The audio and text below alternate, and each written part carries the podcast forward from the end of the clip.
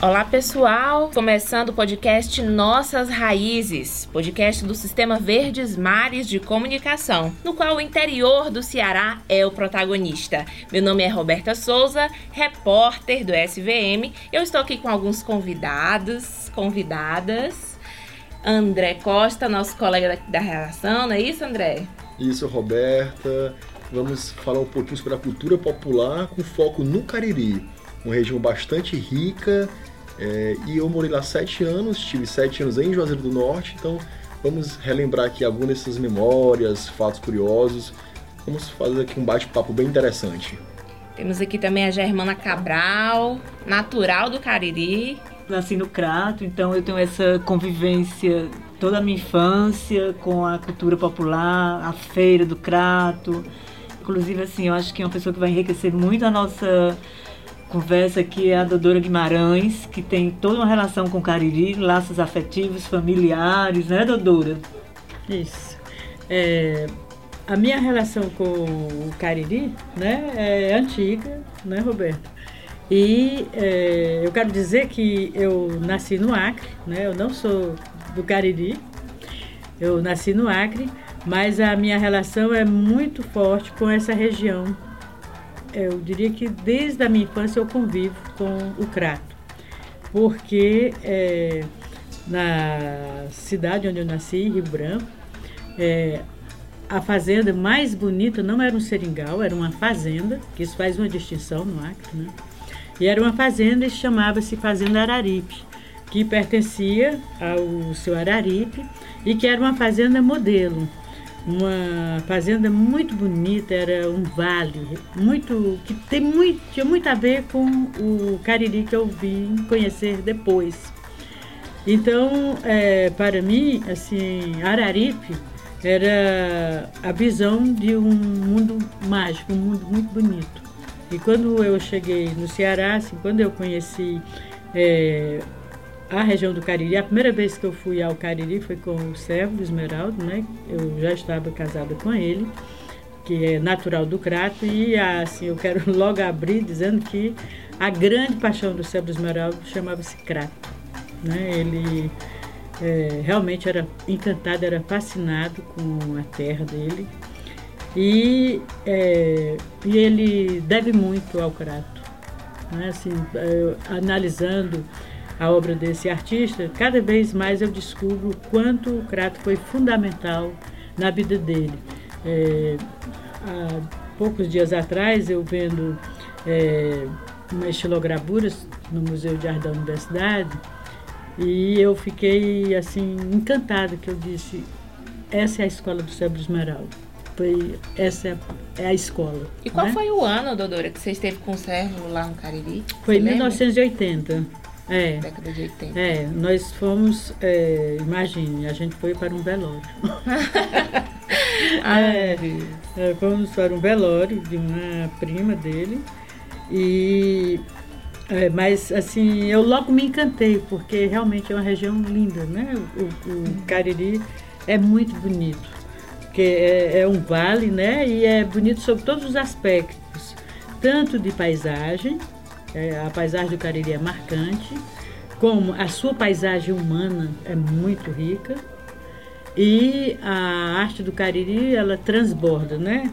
A gente fala muito da, da cultura popular do Cariri, que é pulsante, mas é, eu gosto de ressaltar que não é a, essa cultura não é popular simplesmente ela é uma cultura certamente atávica, né? uma cultura ancestral, forte, porque a gente sabe que ali o Cariri né, tem uma grande bacia, né?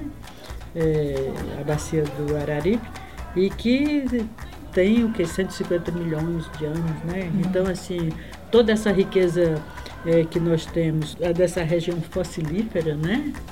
É, isso eu penso que é muito percutante Influencia. ao longo de todas as eras e décadas, né? Uhum. E isso dá uma dinâmica à região, assim.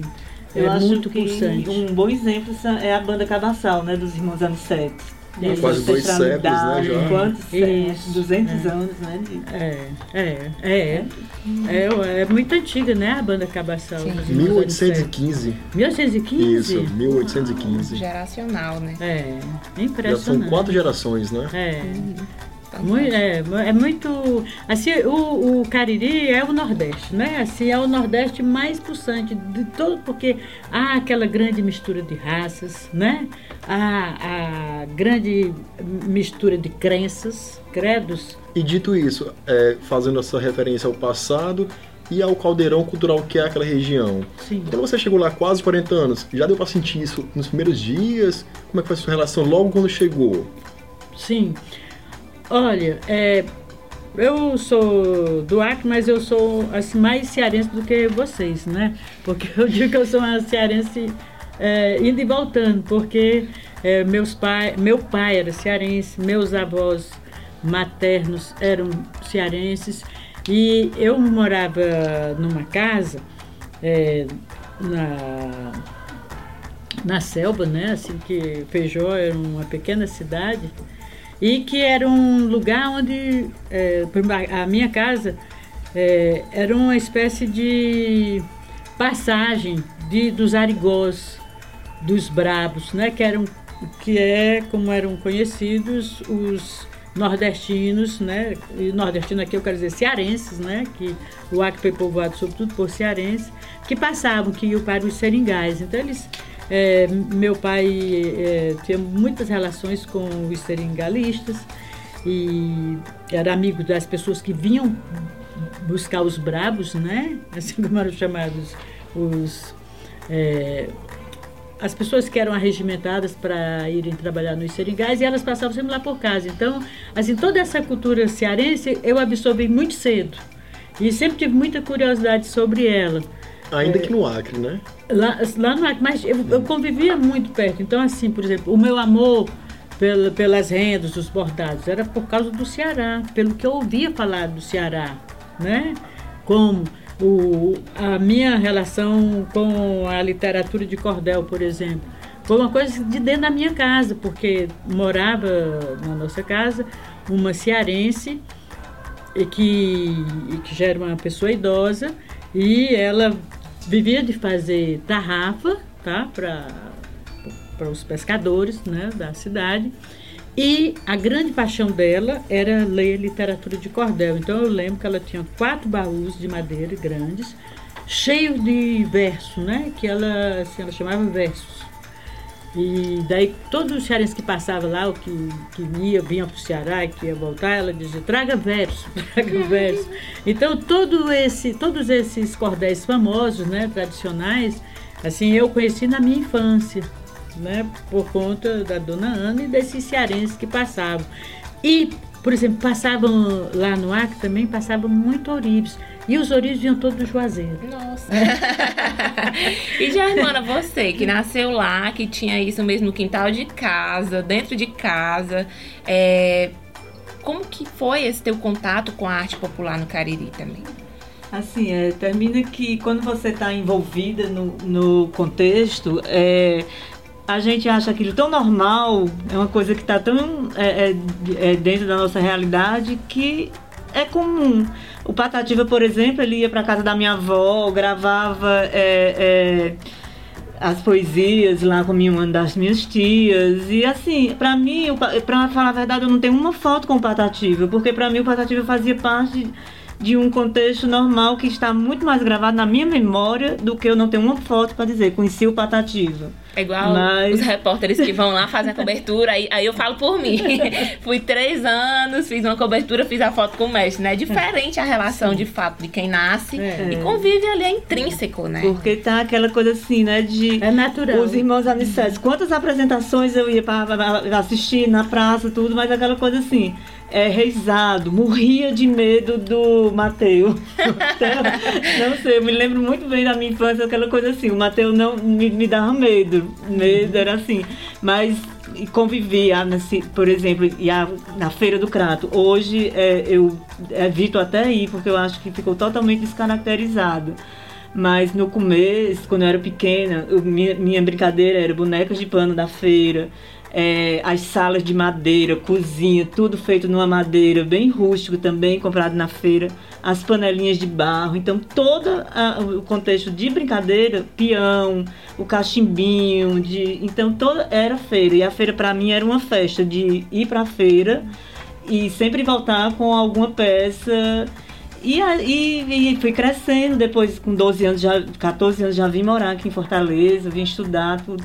E terminei assim, de, de certo modo, depois de alguns anos, eu comecei a ver, é, voltar meu olhar já como jornalista e começando a pesquisar essa cultura popular. E o Cariri também não poderia ficar de fora. E eu comecei a ver com outro olhar, a dar até mais valor do que eu dava, porque era uma coisa que estava muito inserida no meu contexto, como eu já falei, né? E com isso eu fui descobrindo mais assim não só a relação de peças porque eu acho que por trás de cada peça por, por trás de uma sandália do seu expedito celeiro por trás dos temas da Dona Maria de Lourdes Cândido de Juazeiro eu acho que tem vida deles sabe? Você ir à casa de cada um deles e conversar eu acho que quem vai ao Cariri deve tirar um tempo para isso, porque o aprendizado de vida é muito maior do que aquela peça que você adquire, que já tem um valor assim inestimável, mas são pessoas muito especiais. Assim, a, a gente fala muito dos mestres da cultura, né? E da, da arte, do, do Cariri, é muito famosa, realmente. É, é uma expressão que ganhou o mundo, né? Nós temos assim pessoas incríveis como a mestra Maria de Luz, Cândido, o mestre Expedito, tem, né? O Nino, o Graciano, é, no Antônio Luiz, que já foi para fora também, do é, são, são, são, eles são muitos. E, e, o que é mais impressionante é a, a, riqueza dos personagens. Eu acho que isso que a Germana falou é também o que mais me encanta é que é a grande riqueza, a grande sabedoria dessas pessoas. Porque um, uma conversa com, por exemplo, eu, é, eu trabalhei muito com os artistas populares né, do Cariri, notadamente de Juazeiro do Norte, onde há maior concentração, onde o comércio vigora, né, com mais é, dinamismo né, e e, por exemplo, lá no Centro de Cultura Mestre Nós, eu frequentei muitos anos e conheci é, todo o pessoal trabalhando lá, desde os mais velhos, como o Nino, Manuel Graciano, né? Eu, assim, eu comecei a frequentar ainda nesse, naquela é, época, né? Tive a sorte de ainda conhecer esses personagens, né? O Nino, que é um, um, uma pessoa realmente um mito de verdade, né? E, é, e jovens também, muito jovens, meninos de 12, 13 anos, trabalhando, né? E já é, esculpindo muito bem, né? Dominando as técnicas da madeira, como é, seja na escultura, seja na xilogravura. Mas o, o, o discurso desses artistas é impressionante, é por isso que eu falo assim, que eles são muito antigos, eles têm uma sabedoria, um conhecimento. Uma bagagem cultural. Muito, muito, é uma carga muito, que vem de muito longe. E que eles é, transmitem isso com muita clareza. Porque eu ia falar do Raimundo Caetano, que é um jovem escultor, assim na época que eu conheci ele era bem jovem, hoje já é um homem de mais de 40 anos e ele fazia naquele momento paisagens é, tridimensionais em madeira pintada. E ele, assim, um, eu passei um dia com ele, ele morava num, num subúrbio de Juazeiro do Norte, um lugar muito carente. E a gente, é, eu passei um dia inteiro conversando com o Raimundo e eu aprendi tanto com ele naquele dia sobre escultura sobre a escultura. Porque ele falou do que ele via. E é tudo isso muito é, autodidata, né? Espontâneo. Espontâneo. Tudo de... muito espontâneo. É, é, a vida é. é a arte dele. É, e a arte é a vida como deles. Ele contando né? como, ele, como ele via, como é que ele chegou a aquela expressão, né? Porque ele viajava, ele, ele trabalhava de vaqueiro, e viajava assim, pelas fazendas, ele via muita coisa bonita, que Tá entendendo? Então, assim, ele foi construindo um universo que ele transpôs para a madeira. E isso é um exemplo de como você pode ter uma, você pode ser a sua escola, né? E, e, e ditar os seus códigos e orientar a sua vida por esse caminho. Assim, então isso eu acho que é muito comum você encontrar no Cariri artistas, né, de todas as expressões Uhum. Que têm esse grande domínio. E- o pessoal da xilogravura, né? isso. É Como bem- o pessoal da Chile, são todos autodidatos, né? Eles aprenderam com quem? Né? Assim, você vê a, a xilogravura, sobretudo a- assim, essa xilogravura antes do computador, né? Porque hoje já, tem, a gente, já temos uma xilogravura pós Tem, quem faz a- É, no computador com certeza, já tem, tem, com certeza. Mas no Cariri... É, deve ter, né? Mas, mas tem- assim, a- e essa tradição? Não, mas é uma, é uma, É uma uma atualização de- da tradição. tá. É uma renovação, é, uma, né, uma, é uma atualização.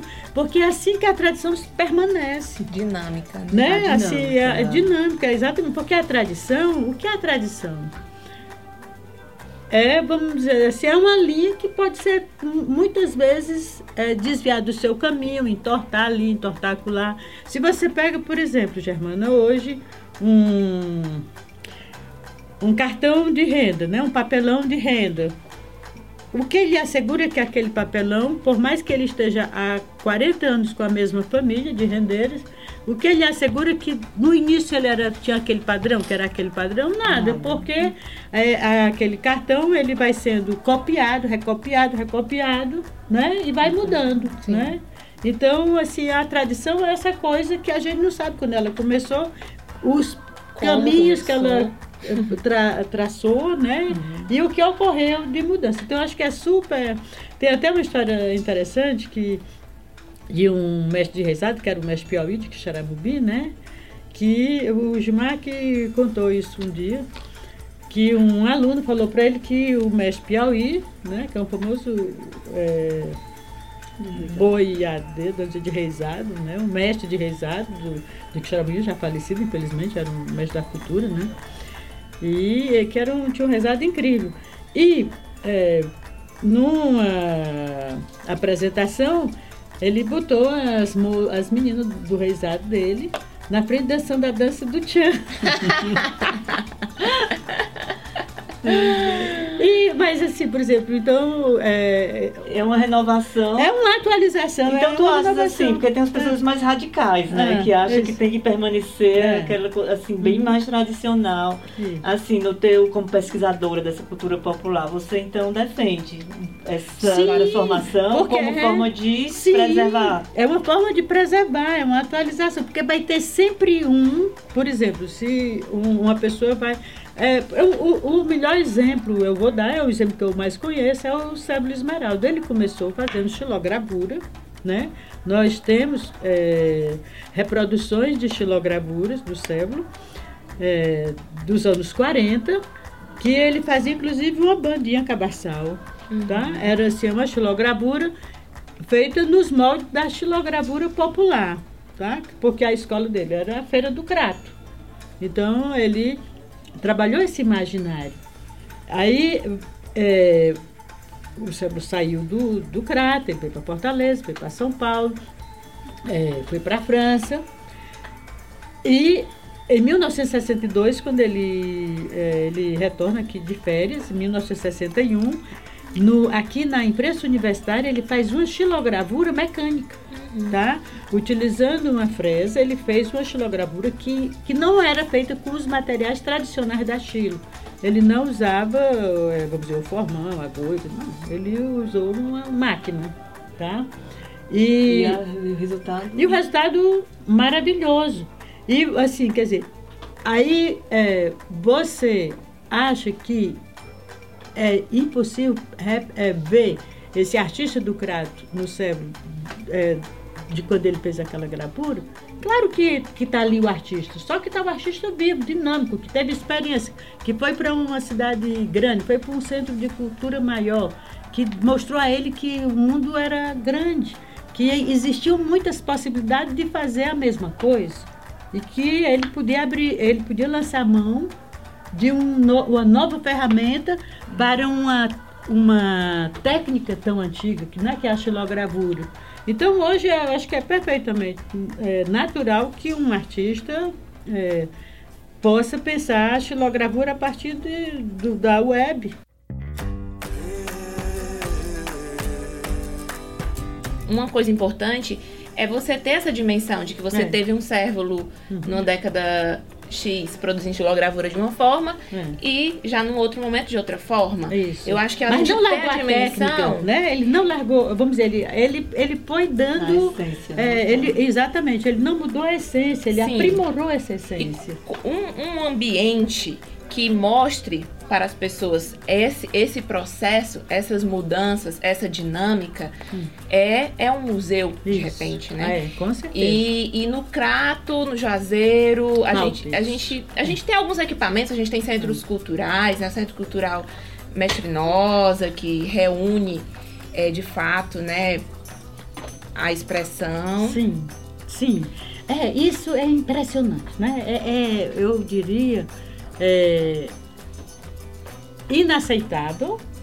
A gente não pode ver, é, constatar isso sem indignação, eu diria isso mesmo, porque é revoltante você ter um lugar tão rico, tão dinâmico, e não ter um local onde você possa ver essa diversidade né, é, registrada. Porque você vê na rua, né? Você, você- Juazeiro é um museu a O mais aberto, próximo a né? isso são os museus orgânicos, né? O mais próximo a esse ambiente de, de guardar. tu faz Mas- de matéria, né, Roberta? Sobre os museus orgânicos. Mas, mas isso não dá conta da vida cultural Sim, claro, do claro, lugar. claro. Né? Assim, do, do ponto de vista, vamos dizer, é, riqueza patrimonial. Porque isso, é, vamos dizer, é um bem de todos. E, um grande, é, e, e para dar conta disso, precisávamos ter no Cariri grandes museus. Sim. Por exemplo, a gente tem é, três, quatro museus do Padre Cícero, né? No Juazeiro do. Norte. Sim. Mas não temos um grande museu onde você possa conhecer esse homem. né? Sim. Assim, por exemplo, nós temos que lá no Cariri, nós vamos dar agora um exemplo muito bem sucedido, né? Que é o Museu de Santana do Cariri, né? Que é um museu, né? é um museu paleontologia. paleontologia, é um museu super importante. Mas para uma cidade como Crato, né? Que tem artistas, né? Da mais alta qualidade, né? E nós não temos um museu. Porque nós temos o Museu de Arte Vicente Leite que está fechado há 12 anos ou mais. Ali na Praça da Sé, né? Sim. Agora, né? bem que o Nós André... temos um museu histórico que também. Inclusive foi reformado, mas passa um tempo sem ser, sem ser rea- não foi, não foi, reaberto. Não foi reformado. Eu Aham. acho que, acho que não foi, porque você passa em frente, tá, ele está igual. Se você entrar, ele está igual. O, né, o, se você quiser ver o acervo, você não sabe onde está, né? Então, assim, é, é, é- assim, é uma coisa muito lamentável. Porque, assim, a gente tem essa riqueza e, e tem uma venda nos olhos que nos impede de ver essa riqueza. É, no caso Preciso. desses museus é, que o André citou, né, que a Germana lembrou também da dos museus orgânicos, Uhum. é, eu acho que eles se aproximam muito do que a gente falou no começo aqui da Mas, nossa Roberto, eu acho que, conversa. assim, o que são o que É. é essa proposta? Pois é, eles se aproximam de- né? dessa nossa conversa da- do inicial, porque é, nós visitamos a- as casas dos mestres da cultura, titulados ou não pela Secretaria Estadual, né?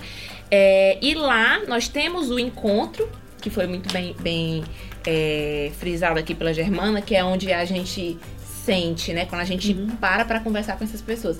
Esses museus orgânicos, eles têm essa proposta, né? De você ir à casa desses, desses mestres e mestras, acompanhar como que é o cotidiano de produção deles. Então, ele cumpre ali um papel desse encontro né? Agora tem a questão que é ainda em construção de como manter esses museus, né? Se o porque a proposta é que os próprios mestres vendam seus trabalhos, né? Que tenham uma loja dentro de suas casas, que Mas isso é um pensamento totalmente irreal. Uhum. Irreal, porque ou você canta ou você assobia. O- imagina, o mestre vai ter uma loja dentro da casa dele ele, e, e o espaço de trabalho dele. Sobretudo se a gente vê a situação em que vivem esses mestres. Porque, até onde eu sei, todos vivem na linha da pobreza. Isso é interessante. O único mestre é, que a gente pode dizer que é um sujeito bem sucedido com a sua arte é o mestre Tadeu Celeiro. Mas ele é um exemplo raro. Raro que Uma- ele começou com couro, né? um exemplo raro. Dodô. O numa Allenberg que diz, na- que defende essa ideia dos museus orgânicos, ele, ele procura reforçar o, o simples mesmo. Uhum.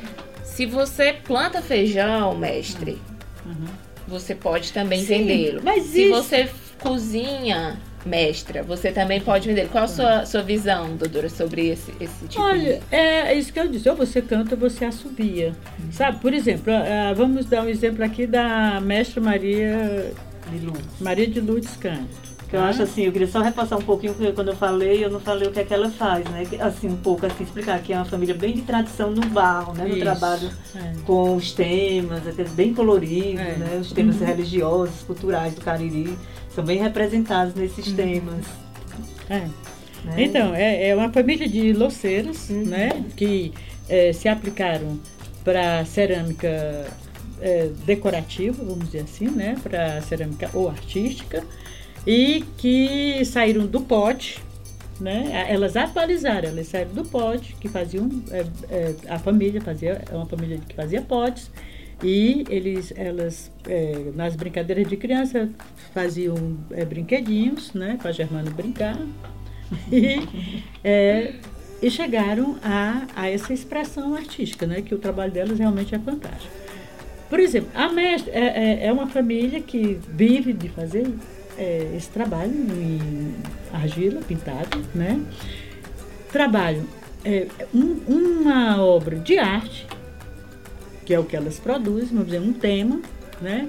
É 50 reais, né? É, e olha lá, são uma das peças mais caras. É. olha, olha, olha a lógica. Dá para sobreviver uma pessoa É, dessa? e assim, Aí não tem um forno, sabe? É, trabalha da maneira mais primitiva, porque ainda arrancam o barro, ainda amassam o barro, ainda queimam no, no seu quintal, num, num forno é, feito Rudimentar. rudimentar, né? De um feito rudimentar, o mais rudimentar possível. Quer dizer, que não, não dá nenhuma é, perenidade àquele trabalho, tá? Porque não tem qualidade do ponto de vista resistência, é, né? além do barro não ser tratado, vamos dizer, quimicamente para resistir é, uma queima, tá? Ele também, a sua queima também é precária, né? Então é um trabalho lindíssimo e quase efêmero, né? E aí é, o preço é esse e se é, eles são tão pobres que se uma pessoa chegar lá para ele, pra ele vender, vamos dizer, se ele estiver precisando comprar carne, ela vai vender pelo, Pelo preço, preço da quilo, carne, né? pelo preço É isso da ia, carne. assim, Então isso é. um pensamento muito lindo, maravilhoso, pode funcionar para certas expressões, para certas linguagens, mas não se aplica para, para a cultura de um modo geral. Doutora, só o museu orgânico é muito legal como ideia, sabe? Pode funcionar. Assim, nós temos um exemplo aqui que eu acho fantástico, que é o Diego, que faz o acervo Mucuripe, né? Que é uma ideia muito legal, mas é um- uma coisa, vamos dizer, um menino já é, com um nível acadêmico que tem esse, esse ideal e que, e que, graças a Deus, está tendo apoio. Como o, Rose- o Quindins fez um trabalho fantástico lá no Cariri, né? Na, em Nova Olinda, a Fundação Casa Grande é modelo. É modelo. Mas são exemplos assim que, que é, são exitosos, mas é, a, a gente não pode dizer assim, ah, a saída é museu orgânico. Não, não é. A saída é a responsabilidade das instituições públicas, culturais, de se investir nisso. Por exemplo, fala-se muito no turismo no Ceará. É, por exemplo, recentemente eu vi é, um anúncio é, numa revista de, de bordo, vendendo o, o, o Ceará. É, então é uma fotografia, certamente em Quixadá, porque é um monólito, e uma pessoa voando, tá? Então assim, aí tem uma mensaginha, é, venha para o Ceará, qualquer coisa vendendo do Ceará que é bom para voar, né? Assim, que é um, um, um paraíso maravilhoso. E eu pensei, mas que absurdo! Essa fotografia em Quixadá, e não é dito nesse anúncio que que Quixadá é um sítio tombado. Uhum. Né, que tem o maior conjunto de monólitos do mundo. Olha que, olha que informação E- é. E, nós, e, e nesse anúncio não tem, cara. Vende a fotografia da pessoa voando. Então, se você vê o nível de ignorância nossa para vendermos o nosso, a nossa cultura, o, no- o nosso Ceará, o nosso estado. Nossas raízes. Está se projetando, né, há algumas décadas, esse trabalho, tanto no Brasil como fora do Brasil. Você fala do artesanato, Isso, da arte popular. Você sabe que teve uma coisa super importante, que eu, eu acho que tem que ser considerado. É, um- nós tivemos um momento é, que eu acredito que foi um momento, é, pelo menos para essa geração é, do- dos anos, é, do, ini- do final dos anos 90 para os anos 2000, é, a geração é, de artesãos do, e artistas populares do Cariri teve um momento muito interessante que foi é, um- uma, um- uma, uma junção que ocorreu com a criação do Dragão do Mar, tá? E, e o trabalho desenvolvido pela dona Renata Gereissati na SEARTE. Porque o, o, que, o que, que aconteceu, assim, qual, qual foi esse ponto de clivagem? É que é, o Dragão do Mar teve a preocupação de, no, quando foi esse, aqueles museus foram ser inaugurados, né? Um espaço museológico foi dedicado ao Ceará, né? À cultura cearense. E se pensou num- numa exposição primeira da cultura cearense. E essa exposição primeira foi uma exposição eh, que foi on- onde se trabalhou eh, a arte popular do Cariri, tá? Então foi uma oportunidade, foi a primeira assim oportunidade, não a primeira porque já tinha ocorrido. O Museu de Arte da Universidade tem eh, arte popular é, o Museu da Instituto tem uma belíssima coleção de arte popular. Mas, pelo, eu acho que no, na, nesse momento da informação, tá? Assim, onde a gente tinha mais é, a, a, a informação tinha mais capilaridade, enfim, um- uma coisa da época. Eu sei que esse a criação lá do Museu da Cultura Cearense, que na época era Memorial da Cultura Cearense, colocou é, esse trabalho desses artistas, dessas pessoas no museu, e isso foi fundamental para a autoestima das pessoas, para a projeção delas, para é, o reconhecimento por parte da cultura brasileira dessa expressão no Cariri, né? Assim, porque eu lembro que muitas pessoas é, vinham diretamente. Sabe? Ainda hoje, vem assim, diretamente de São, São Paulo, do Paulo, Rio, né? Rio, né? direto para o Cariri para comprar arte popular, né? Assim, por exemplo, é, assim, nós que trabalhamos com cultura, né? E que acompanhamos a dinâmica desses mercados. Para mim, um dos lugares onde eu vi ter mais circular, circulação de dinheiro foi no Mestre Nosso. Isso aí, o Mestre Nós, eu acho que a gente poderia falar um pouquinho, É, né, da isso. associação. É, a Associação Que é um lugar que é. Juazeiro realmente É. eu acho que ali é um museu vivo. É, Porque isso. você compra as peças, você. é, Eles é, trabalham lá, né? fabricando, trabalho. vê fabricando. É, eu acho que poderia Tem falar. Você já é, fez alguma matéria lá, Já, André? várias É. matérias, umas três ou É. quatro matérias. Que no momento está dividido, né? Porque, Porque tá em obra. Tá em obra, vai ser É. ampliado. Mas assim, como a Germana falou, é interessante você acompanhar todo o processo. Você pode encomendar peças e acompanhar elas nascendo. Isso. Isso que é interessante, você vê um- É. uma madeira morta e nas mãos daquelas pessoas super talentosas, eles esculpirem a madeira, ver surgindo a verdadeira arte, né? Isso. É muito interessante É. essa parte também. Teve, naquele momento também houve uma dinâmica na SEARTE de organização, né, de, de sistematização e de organização para venda e que eh, foi muito benéfico essa coisa da, da escoamento do, né, do artesanato, da arte popular do Ceará através da SEARTE. Né? Teve a preocupação de se fazer um livro, né? então foi todo um conjunto. Ô, doutora, só voltando um pouquinho aqui no nosso assunto da- dos museus. Uhum. O Gil Chagas, ele foi recentemente nomeado mestre da cultura. Ele é um luthier, fabrica instrumentos musicais. E ele me disse que foi importante para ele essa nomeação, a autoestima, claro, mas pela, pela parte financeira também, que ele recebe todo mês uma- um salário mínimo do governo. né? Ele fala que através desse, desse, desse incentivo, desse benefício financeiro, ele conseguir parar um pouco de pensar só em vender as peças. Ele falou assim, André, a partir de agora eu vou poder focar no que eu gosto de fazer, que são os instrumentos, e poder ensinar meus filhos a arte. Você falou que ou assovia ou canta. Esse, os mestres, é interessante por isso, para conseguir dar ele um alívio maior, para é, é, perpetuar essa arte, esse ensinamento? Como é que você avalia essa questão do mestre da cultura? É importante? Tá. Tem alguma brecha? Sim, eu, o, a finalidade né, do, desse projeto, né, esse programa do governo, que é muito legal. Né? Assim, é, um, é um modelo que não foi inventado no Ceará, né? É, assim, a, a, primeira vez que eu tomei conhecimento de um programa dessa natureza é do Japão, né? E é, onde o, o Japão é um país incrível, realmente é, uma amiga, ela, assim, não somente porque é, essa, essa palavra preservação, tá? Assim, como ela, como ela é, é fundamental para os humanos. Uma amiga, ela artista, ela foi para o Japão e ela é, foi fazer um projeto que ela foi, vamos dizer, ela fez duas viagens ao Japão para criar um projeto para uma escola que tinha sete alunos. Uma pequena ilha. E esse projeto do governo era para é, estimular as crianças a ver o trabalho de um artista, tá? Uhum. de um grande artista, para eles terem aquilo como um modelo. Um exemplo, né?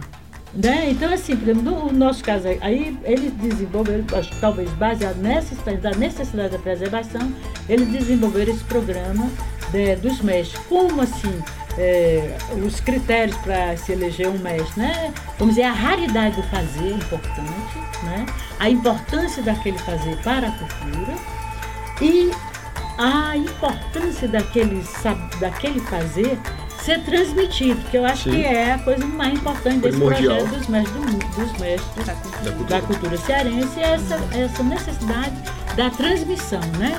E que é o grande problema, porque, porque assim. Os jovens é só o que você escuta, assim, nas viagens que fiz, pesquisa, é, fazendo as entrevistas, matérias sobre artesanato e cultura, você escuta muito da boca da, dos filhos e das novas gerações, das famílias, famílias tradicionais com a arte popular, de dizer não, nós não vamos fazer.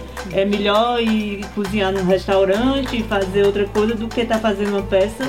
Eu ganho num dia o que eu passo uma semana para fazer uma peça. Que é o problema das rendeiras, né? Das rendeiras principalmente, é, né? Isso.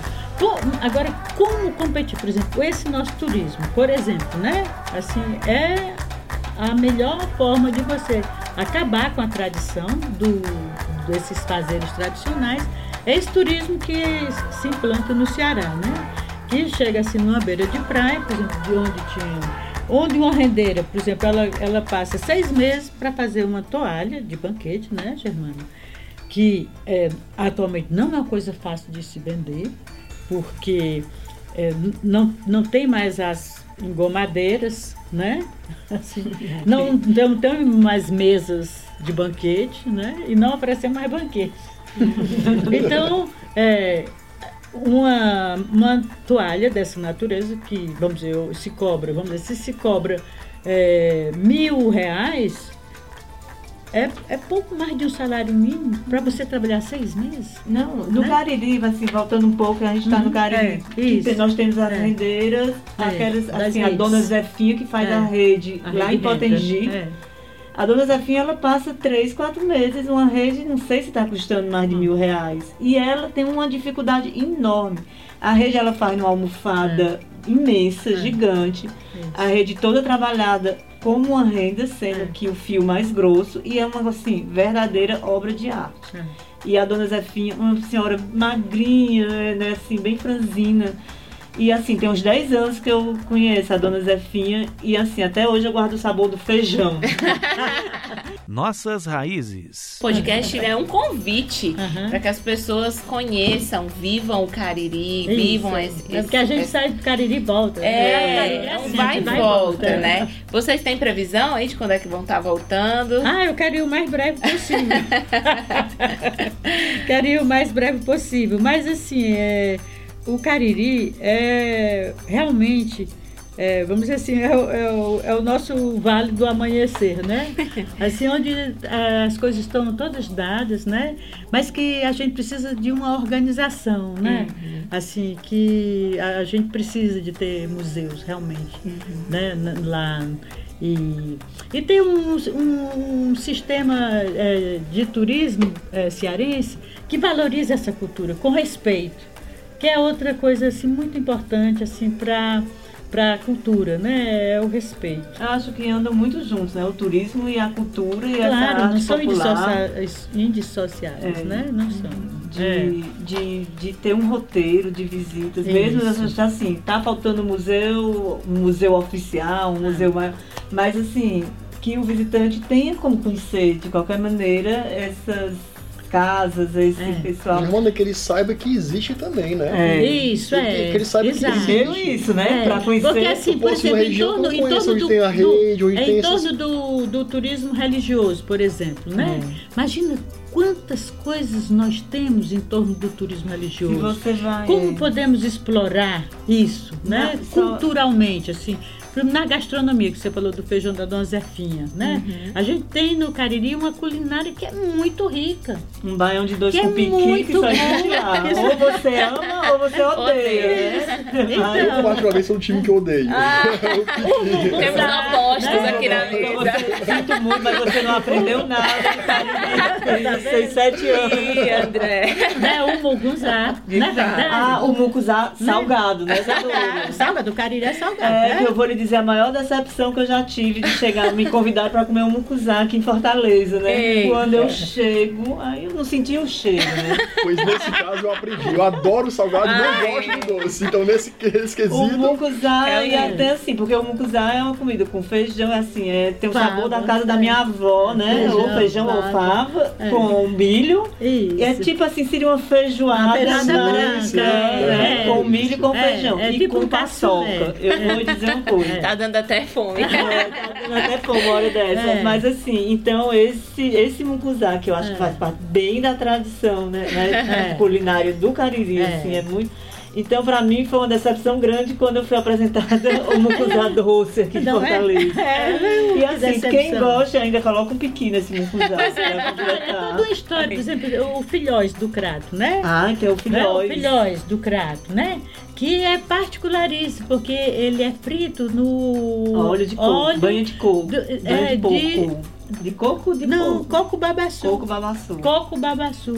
Quer dizer, toda uma cultura, né? Muito E rica. o Diversa, milhós, rica. assim, só explicando pra quem não conhece, né? É da goma. É. Lembra um pouco essa peta, né? Isso, assim, é uma a- rosca, é uma né? rosca, tipo uma é. rosca. é. Sendo que assim, e aí, olha, é ele na Expocrato, a barraca dos filhões. André, diga aí, você já pegou essa É um fila? negócio de assustar. É. Eu não conheci filhóis. Até então eu vi a fila gigantesca. Eu tenho que ir lá. Olha aí. Tenho que ir lá. Então, tipo, Pois assim, eu vou ter que ir, viu? É. Porque eu não a... Ó, fui. Roberta, vale muito a pena. Mas assim, mas durante o ano eles estão na Praça da Sim, Sé. claro. É o filhóis de São José, eles estão lá. esse filhão, mas esse é um São negócio espetacular de bom. É, o É. filhão de Tão José é o simples. melhor do crato. que é feito lá no da seminário. gastronomia. É, Mas aí, como no eu falei, a parte de conhecer. Tem que conhecer que há o filhóis, que há a rede, que há o É. feijão, que há o, Isso. piqui, o baião Olha, com piqui. é, o... o- o, fa- o fato de conhecer é interessante para valorizar, para... Isso. Tem, é, tem que, tem que, pra gostar, tem que conhecer. Sim, né? claro. É verdade. E tem que divulgar, né? E, tem- e a que gente divulgar. tem, o nosso Estamos- grande papel É é, o nosso divulgar. papel de O podcast tá para isso também. Isso O mesmo. nosso é, é divulgar, né, trabalhar na preservação, né, e estimular as pessoas a descobrirem.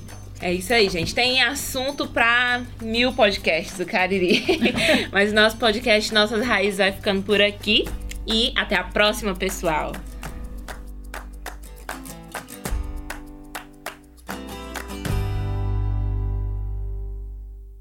O podcast Nossas Raízes foi editado por Antônio Laudenir e tem trilha sonora de João Vitor Barroso.